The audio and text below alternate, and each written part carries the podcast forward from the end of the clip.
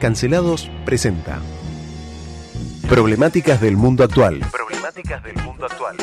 Emanuel García, Francisco Pancho Océs, Ulises Loskin y Bruno Sansi. Cancelados por el mundo. Cancelados por el mundo. Operación en estudio, Nicolás Torchelli. Cuando las cosas pesan, agarro la guitarra y no hay mejor desahogo que tocar un rato la guitarra para volver a, a- a poner los pies en la tierra. Para mí usted es un enemigo que me enaltece. Lo más lejos estoy de lo que usted representa, mejor soy. Por último, la cancelación selectiva. Bueno, no voy a ser candidata. Es más, no voy a tener fuero, no voy a ser vicepresidenta. Condenada, con inhabilitación perpetua. todos por perro. Yo voy a barrer a los ñoquis de la cámpora que nos quieren dejar como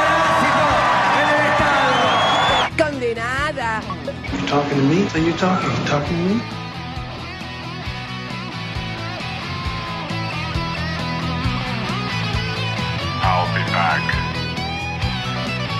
Muy buenas tardes, jueves 8 de diciembre de 2022. ¿Quién los habla? Ulises Loskin en compañía de el malvado profesor Bruno Sansi, Nicolás Torchelli en la operación Shelka musicalizando la tarde. Ahí está. Un me capo, gusta. Yelka. Cerramos el programa de ayer con un tema nuevo, nuevo de él. Sí. Espectacular, cínico. Así que si lo quieren, entren a YouTube, a esa plataforma, busquen Yelka Cínico y van a ver. También las sesiones patagónicas son espectaculares. Exactamente. Y hoy tenemos un programa especial con muchísimo viento y Uf, y un calor navideño. un calor y un invitado tenemos. Un invitado, el señor Iñaki Nuño, profesor de biología. Muy buenas tardes, Iñaki, ¿cómo estás? ¿Qué tal? Buenas tardes, muchas gracias por la invitación acá con dos grandes. Bueno, Bruno Sansi, que nos conocemos hace tiempo, hemos compartido algunas que otras aventuras y bueno, con él fue que comencé a tener a- afición, soy aficionado de lo que es el movimiento de la Segunda Guerra Mundial y bueno, todo lo que es también re- vinculado a, a mi rama que son las ciencias naturales en esa época. Así que sí, Iñaki un gran viajero, una de las mejores compañías de viaje que hemos tenido, tanto él como su padre y su familia en general. Una cosa espectacular, cómo, cómo te abre la cabeza viajar, ¿no? Cómo te abre mundo. Y vos después anduviste solito también. También, sí, después. ha- Habíamos, el primer viaje fue 2012, nos habíamos ido a Auschwitz, doctor. Ajá. Sí, sí, fuimos a Auschwitz, fuimos a Barcelona, fuimos a Madrid, eh, Budapest, Budapest, París, eh, Roma. También hicimos Roma. Y después vos te fuiste por los Balcanes. Me fui por los Balcanes, sí, cuando ya eh, por, me animé por mi cuenta, ya en el 2018, digamos cinco años después, me, me lancé a los Balcanes, a Serbia y a Croacia. ¿Y, y te gusta? Porque hiciste amigos ahí, tocaste rock. Anteriormente, eh, más o menos 2016, conozco una banda todo por red, a distancia, eh, Una que banda hacían... ancha sería entonces. No, bueno, sí, exacto. Eh, a través de banda ancha conozco una banda de ska punk, que es el género que yo toco acá también. Esa era la coincidencia y gracias a un con- mínimo conocimiento de Horvatsko Serbski, que sería serbo-croata, eh, pudimos enganchar y después empezamos a hablar inglés y todo tan bien que me dijeron venite y grabamos. Mirá una banda de ska Punk. ser- serbo-croata. Claro. ¿Cómo se llama? Ellos no les gustaría que le diga No, serbo-croata. obvio- no, obvio que matarían, no. básicamente. Sí, básicamente, ¿no? Ska punk serbio, li- ahí nomás. Sí, ¿Cómo, cómo se llama la banda para que la Eh, la banda van a tener que mm, poner el alfabeto serbio, se pronuncia Chburge, ¿Qué? y es complicado, son muchas consonantes y una sola vocal. Chburge, con el la C de circunflejo, B corta R G E, que significa golpe en la cabeza, el tingazo que nos damos nosotros en la cabeza. Ah, mira vos. Es una metáfora, digamos, es un golpe en la cabeza esa banda, eh, jode todo el tiempo. Qué bueno, qué interesante. Así que bueno, y nos va a acompañar Iñaki Nuño, entonces, profe de biología, un capo acá en el programa. Vamos a empezar con algunas noticias y después vamos a hablar, obviamente, de lo que él vino a contarnos, que es un tema que también le apasiona mucho, ¿no? Sí, Este, yo- valgando, valiendo la redundancia. Le Yo me- apasiona mucho, no se Me dice. voy a permitir una pequeña digresión, como de costumbre. Cuente, Cort- cortita va a ser hoy. Corte. Yo, la, la- Cor- el- corte, la cuente. última vez que estuve acá en la radio fue el martes, sí, que estábamos todos eh, pendientes de, de mi cumpleaños, no, digo, de la sentencia de de Cristina y lo demás. ¿Fue un regalo para usted? No, no fue un regalo en lo absoluto, ni mucho menos. Yo por esas cosas no me, no me pongo contento. Pero sí me quedé espantado, básicamente, cuando salí y volví a mi casa a la noche, escuchando repetidoras de, de radios eh, porteñas, de, mm, de cómo, o sea, algunos periodistas, eh, básicamente era como, como un festejo, una, una cosa así, ¿no? Yo decía, "O- otra vez estamos festejando un no nada. Eh, Una locura. una locura, o sea, y incluso después lo leí, lo leí con, la- con las editoriales posteriores. o sea, porque nada, ¿qué, qué estamos festejando? Una sentencia de nada, de alguien que, que, que todos sabemos que no va a ser, que no va a pasar nada, y que además es No, absolutamente aparte, simbólico. Son partes tristes de nuestra historia. No hay nada o que sea, festejar. la verdad El me- antagonismo no hay que festejarlo. Exactamente, me llamó, me llamó muchísimo la atención eso y, y me había quedado pendiente eh, y no podía dejar de decirlo. O sea, creo que la verdad eh, un papel espantoso y deplorable por parte de, de algunos periodistas. No todos, Está bien. pero bueno. Dicho esto, sí, yo también hablé un poquito de ayer, doctor, estaba solo. Le comentamos a la gente que hoy estamos muy relajados acá en Cancelados por el Mundo y es nuestro último programa de por lo menos los que van lunes a viernes. Quedará en pie, obviamente, historias de hoy, noticias de ayer, los sábados a las 5 menos cuarto de la tarde. Eh, todos los sábados de diciembre los vamos a acompañar, pero hoy, obviamente por razones obvias, mañana no vamos a estar en el aire. Pero mucha gente nos pidió que no nos vayamos del aire, doctor. Muy Así bien. que eh, encontramos una forma de comunicarnos con nuestros oyentes, que es la que siempre utilizamos. Si uno entra en Spotify, en Anchor, en Pocket Cast, en Google Podcast y busca historias de hoy, noticias de ayer, vamos a mantenerlos informados de las noticias más trascendentales. No vamos a hacer un noticiero todos los días, capaz que ni siquiera lo hagamos una vez por semana, pero la idea es enviarle contenido a nuestros suscriptores. Entonces van a Spotify o se lo descargan o van a la red. Es gratis, no hace falta pagarlo. ¿sí? Solamente ponen su mail seguramente para asociar la cuenta y hacen clic en seguir historias de hoy, noticias de ayer y van a recibir nuestros updates, nuestras actualizaciones. Igual los sábados de diciembre vamos a estar, vamos a pasar la noche buena con ustedes, el 24, el 31, vamos a finalizar el año. Y hablando de 31 del año y de las buenas, bueno, está bien, está bien. Este señor, este señor Nicolás Torchelli, mandamos un gran saludo de cumpleaños que lo mandamos en el programa anterior, pero se lo merece a María Concepción Cabaco de San Juan, que en Comodoro Rivadavia está cumpliendo 100 años. Los primeros 100. Dios mío, qué cosa impresionante. Sus primeros 100 años y va por más. Y, y al ritmo que se ve que está comiendo en la mesa, tiene comida, no come hasta febrero más o menos. Muy bien, muy bien. Así que un feliz cumpleaños para María Concepción Bueno, Cabaco de San Juan, que nació en Algarve, Portugal. Mirá vos, Así es. mirá vos. Así que bueno, cuénteme, doctor Loskin. Ayer fue, eh, no nos salió nada de lo que teníamos pensado del programa porque hubo golpe de Estado e intento de golpe de Estado por todo el mundo.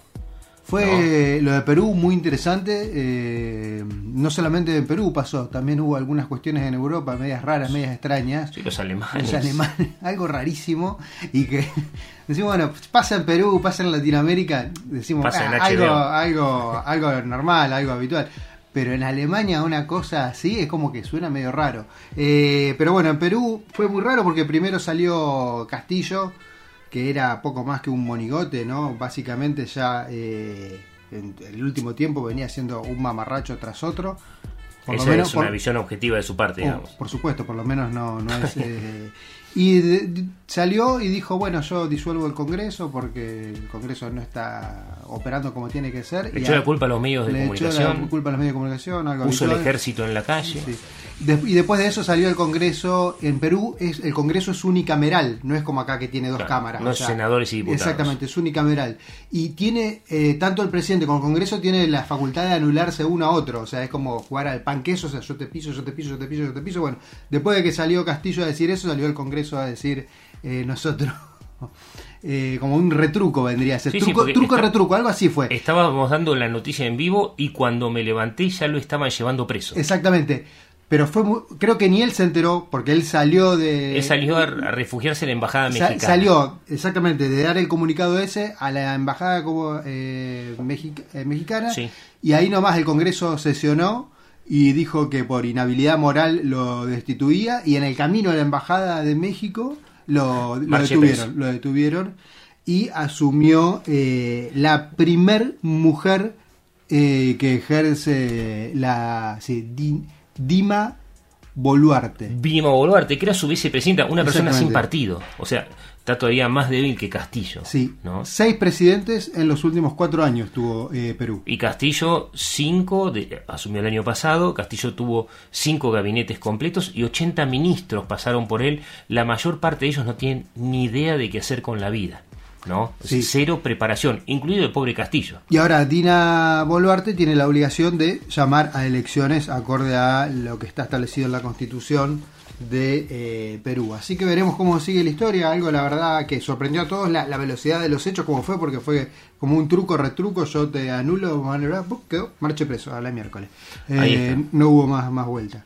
Después una noticia de China, si crees que, bueno, China fracasó con la política de COVID-0 Yo tras la protesta te dije, le ganamos a Visual Politic, Sí. ¿eh? lo anunciamos acá, dijimos que iba a haber cambios, eh, que se iba a dar, las manifestaciones habían sido muy grandes, primero en la ciudad donde está la fábrica de Apple y después eh, asoló toda la región la protesta de los chinos. Y obviamente no van a cambiar el sistema político porque los muchachos son millonarios, tienen la vacatada, un ejército impresionante, hicieron algunas reformas para que la gente se calme. Sí, eh, suspendieron esto de que la gente se quede eh, encerrada, que tenga que andar eh, con el, el, como es el PCR de menos de 48 horas, o sea, modificaron estas cuestiones, o sea, un poquito más de libertades, medio para la tribuna, pero eh, pueden adquirir tranquilamente, el, o sea, la- el test de los antígenos, etcétera. Pero bueno, aparentemente las protestas movilizaron algo. Otro lugar donde se ve, las protestas también lograron algo fue en Irán, justamente. Cuénteme. Porque ¿Qué después, de las protestas de Irán, en relación a, a lo que se venía dando por las protestas eh, en cuanto al uso de la yihad, se eh, desarticuló el accionar de la policía de la moral. Veremos qué sucede con estas cuestiones. Yo dudo mucho de todos estos anuncios, cómo se dan. A ver, que la desarticulan seguro, lo- los van a subsumir a la policía común o algún otro grupo ultra fanático, le van a cambiar de nombre y al vos disolverla también les disolvés la responsabilidad. O sea, es gente que mató gente, no estamos hablando de 400 manifestantes muertos, incluido algunos policías. Si vos disolvés la policía de moral, ya perdés el responsable político. Sí, por eso mismo, tanto los anuncios de China como los de Irán parecen ser eh, una especie de cambio de fachada, ¿no? O sea, una- el status quo funciona, eso es lo que, lo que no tenemos que perder de vista cuando hacemos una crítica o cuando nos quieren salir a vender un anuncio de esta índole. O sea, eh, si hay algo que funciona o le es funcional a un organismo del Estado, que es un organismo de control y de represión, eh, cuando salga a decir, no, bueno, esto de repente lo desarticulamos, yo, bueno, por otro lado lo van a, lo van a hacer funcionar, básicamente. ¿sí? Así que sí, impresionante. Y ya que estamos hablando de estados de excepción, Honduras, ¿qué, qué seguidilla que tiene Centroamérica? Después de Bukele también, el mismo AMLO en México que se la pasa hablando, inmiscuyéndose en asuntos de los vecinos. Muy interesante porque eh, le iba a dar refugio al reciente dictador peruano Castillo, porque así hay que llamarlo, en eso se había convertido en ese momento, le iba a dar refugio, eh, se negó a condenar diciendo, eh, condenar todo lo que pasó de Manuel Castillo, diciendo que no iba a meterse en eh, la soberanía de los pueblos, pero criticó a la justicia argentina por haber condenado a Cristina Fernández de Kirchner, mientras están matándole periodistas todos los meses, mientras el ejército está protegiendo a los propios pandilleros, y encima ahora los vecinos en Honduras acaba de activar un estado de excepción para Sí, luchar contra que pandillas. debería ser como eh, una forma, vamos a decirlo, eh, diplomática, de decir, un estado de sitio o algo más, qué sé yo, más... eh, una forma, un estado de sitio light. ¿Te, te gusta ahí, si lo decimos así? Sí, digamos O sea, que la policía no necesita Claro, una no- orden no judicial necesita- para reventarte la cabeza. Más o menos, una cosa así. No necesita una orden judicial, no necesita verte in itinere, o, o sea, perdón, No, no me hables en latín haciendo, me haciendo algo, haciendo algo eh, medio raro o algo eh, como para detenerte o entrar a tu casa o realizar requisas y lo demás. Justamente por el problema en que tiene con estas pandillas. Así que desplegaron 600 oficiales y, unos cuantos agentes más en los barrios principalmente más carenciados. donde Sí, en las está- colonias. Donde, están las cosas- donde está justamente la Mara Salvatrucha y el, el M13 y la pandilla de 18.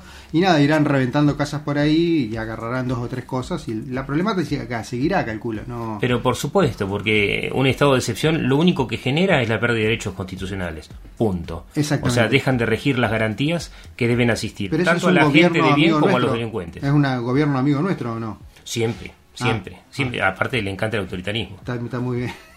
Así que eh, vamos a Rusia antes de, de continuar y antes de comenzar con Iñaki, porque tenemos lo de Marruecos, también lo de San Francisco, una noticia recontra interesante que me hizo acordar a Robocop. Ahora vamos allá. Pero te Esta cuento. parece sacada de una película No, de no, James Bond. Yo, yo estaba buscando la música para darle acá a Nico la música de Robocop y es tan instrumental que me quedé dormido buscándola. Pero bueno, eh, vamos a Rusia un segundito porque te cuento que liberó eh, Putin, el gobierno ruso, liberó a Britney Green- Greener, que es una basquetbolista norteamericana que se había fumado un porro. Literalmente, esto fue lo que pasó. Está prohibido en Rusia y eso no es nada. Le costó carísimo a Estados Unidos, porque obviamente con el comienzo de la guerra, aprovechando la cuestión geopolítica, este, Rusia dijo, esta chica no sale más. ¿Por qué? Obviamente esta chica tiene dos metros de altura prácticamente, ¿no? Pero este, muy encerrada, muy presa, se fumó un cigarrillo de marihuana, se lo encontraron y eh, ¿sabes por quién lo cambian? Por el mercader de la muerte. por el mercader de la muerte, una fumadora de porro por un contrabandista de armas ultra calificado. Mi, mirá la piba esta, la vivada que se mandó, lo que le termina contando a su país el porrito que se fumó. No, Ojalá se lo cobre. Mirá, o sea, liberaron a un asesino, a un traficante, y evidentemente Rusia lo quiere porque es amigo, digamos, una persona que se dedica al tráfico de armas, que ha matado, que ha asesinado, ha estado en mafia, todo por una porrista, pero no de las que saltan, sino de las que se lo que- fuman. que fuma. Así que bueno. Bueno, ahora sí, con la música de Robocop, si querés. eh, Ahora sí. Ahí está. Pues yo voy a Está, está de tiempo, Nico, con la, la, la porrista. BSO. Bueno, eh, San Francisco da marcha atrás al uso letal de robots de la policía. Robocop, para los que eh, no peinamos nada, en mi caso, o Bruno que peina ca- canas, eh, nada, es una película de los años 80. ¿sí? Un espectáculo de Paul Verhoeven. donde, eh, Murphy era el policía. era- Exactamente, de Peter Weir. Sí, lo, lo baleaban y nada, una empresa, lo OCP era la empresa, ¿no? OCP lo reconstituyó. Lo reconstituye, Y exactamente. Sabés que hay una cosa que debo decirte de esa película Robocop que tiene que ver con la noticia de hoy, ¿no? Que es lo siguiente: cuando uno miraba en los ochentas, ¿no? En los noventas, esa película y veías cómo se manejaba la prensa, cómo el gobierno era tan burdo y decía, y ahora le presentamos al malo de la película, pa, pa, pa, tenían tres imágenes burdas y vos te reías en aquella época, pues decía, Era no puede ser en así aquella época era presentado como distópico. distópico, pero aparte era muy cómico eh, la forma tan absurda y burra de la propaganda política. Y sabes que hoy es realidad. Sí, eh, Las dos cosas se convierten en realidad. Sí, la sí. forma de la propaganda del Estado y Robocop. Exactamente. Eh, pero bueno, eh, San Francisco tiene 17 robots que pueden ser empleados para neutralizar amenazas. Son 17 robots que 12 están operativos. Y eh, nada, no se sabía si los iban a usar, si no los iban a usar. Hay un antecedente en Dallas de 2006. eh, por supuesto, Dallas, Texas, donde tienen permitido usar, en un estado como la gente, como Texas, no un estado... eh, Con, con portación de armas, dice. Claro, sí, no un gusta. estado como, como no un estado como California Claro. que Transformes. claro. este bueno eh, en un estado como la gente como Dallas está el robot y en 2006 a- aniquiló el robot a un francotirador que estaba provocando una masacre O sea, trabajó. El robot trabajó sí Y no te cobró obra social, no, No, solo que le enchufe las pilas. Exactamente. El tema acá es que hay eh, muchísimas empresas, las empresas que fabrican los robots estos, desaconsejan armarlos a los robots. El problema después frenarlo, ¿no? Claro. Pero, detalles. O sea, es un pequeño detalle, ¿no? O sea, la, la misma empresa que lo fabrica dice, bueno, este robot puede ser utilizado para esto y otra cosa, desaconseja darle armas al robot. Pero bueno, aparentemente No sea esto cuestión de de que, que... se desarrolle sí, inteligencia artificial, terminamos como Terminator, ¿eh? Exactamente, esta situación donde San Francisco da marcha atrás tiene una letra chica, vos sabés, Contame. que es se sigue permitiendo utilizar el robot cuando exista un riesgo justamente de una producción de una masacre o de muerte de agentes de eh, la fuerza de seguridad. Así que ante cualquier eventualidad lo sacan, es un robot chiquitito. No tiene partes humanas. No, es un robot chiquitito que va en el baúl del auto, lo sacan, es como parecido al rover de Marte, es el robotito. Bueno, hablando de Marte, hoy desplegaron todos eh, los 10 robots de Artemis en torno a la Luna. Hoy salieron pluf, eyectados para todos lados, así que está cambiando la historia de la humanidad. Todo indica que la Luna se va a convertir en una nueva estación de servicio de máquinas interespaciales. Sí, ¿no? sí, sí, sí. Una cosa impresionante. Y hablando de estación de servicio de máquinas interespaciales, la última noticia antes de pasar a la temática que nos convocó hoy como eh, previo cierre del año, un avión que salió de Marruecos eh, pasó eh, las Canarias, ¿no? pasó España y avisó cuando estaba cerquita de Barcelona, necesito parir. Alguien dijo que necesitaba dar a luz un hijo. Y entonces en el aeropuerto de Barcelona dijeron, bueno muchachos, venid, venid, ningún problema. Cuando aterrizó el avión, salieron los marroquíes corriendo para todos lados. 28 marroquíes se desparramaron por la pista a la sálvese quien pueda para conseguir refugio en España. Resulta que la parturienta salió corriendo también sin el bebé. Era mentira. Eh, 14 fueron detenidos y los demás se fueron corriendo para el aeropuerto. Treparon al alambrado y no los encontraron más.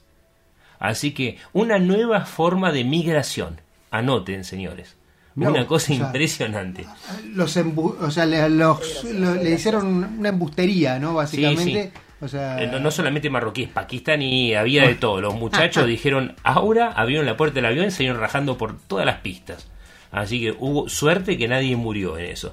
Así que es la selección natural, diría el señor Iñaki Nuño. Así que de eso venimos a hablar, ¿no? Iñaki, contanos. así es. Eh, ¿Qué es esto de, del racismo natural, de la selección natural? Contame, contale a la gente de qué se trata.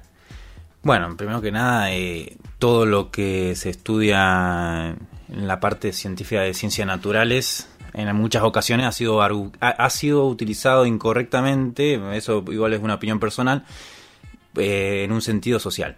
Y de eso venía a explicar un poquito. Está lo que es el darwinismo social, justamente Sí. lo que acabas de decir, selección natural, que es un La concepto... supervivencia del más apto, Exactamente. el grupo más apto, digamos. Es un mecanismo que según Charles Darwin es el mecanismo que eh, fundamenta la evolución. ¿Qué ocurre? Tenemos una población, una población en, para biología lo que es una población es conjunto de individuos de la misma especie, Sí. es- pa- partimos de ahí, que se encuentran en un mismo lugar.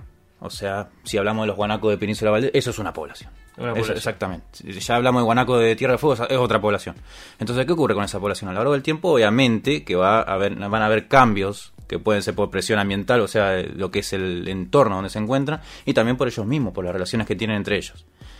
Entonces, a lo largo del tiempo van a cambiar, y eso es el mecanismo de selección natural. El más apto va a seguir reproduciéndose, entonces va a dejar descendencia con las mismas características que tenía el parentesco, y así eh, puede ser- lle- llegar a haber otra nueva especie en algún momento. Bueno, cuando justamente Macri había dicho esto de la selección alemana, raza superior, y lo terminaron destrozando en la primera ronda de, cuartos, ¿no? Este, estábamos hablando justamente que nosotros como raza humana habíamos evolucionado por nuestra debilidad, porque fuimos expulsados de los árboles. ¿No? O sea, nuestra debilidad hizo que nos adaptemos, que tengamos que caminar, que el parto sea prematuro, ¿no? O sea, eh, digamos, muy pocas son las especies, seguramente vos que trabajás en biología, que cuyo bebé se para y sale corriendo, caminando. Claro, el caballito, qué sé yo. Nosotros no, estamos ahí pidiendo teta, una cosa impresionante. Esa debilidad hizo que evolucionemos. ¿Quién sería el más apto? ¿Cómo se usa esto del darwinismo social? Contame. Eh, lo que es darwinismo social eh, argumenta en base a conceptos biológicos que ocurren en una sociedad, pero una sociedad humana. Estamos hablando de algo totalmente muy distinto a cuando vamos a ver una población de caballos, por ejemplo, en estado salvaje. En una sociedad humana tenés varios factores ustedes lo deben saber mejor que yo.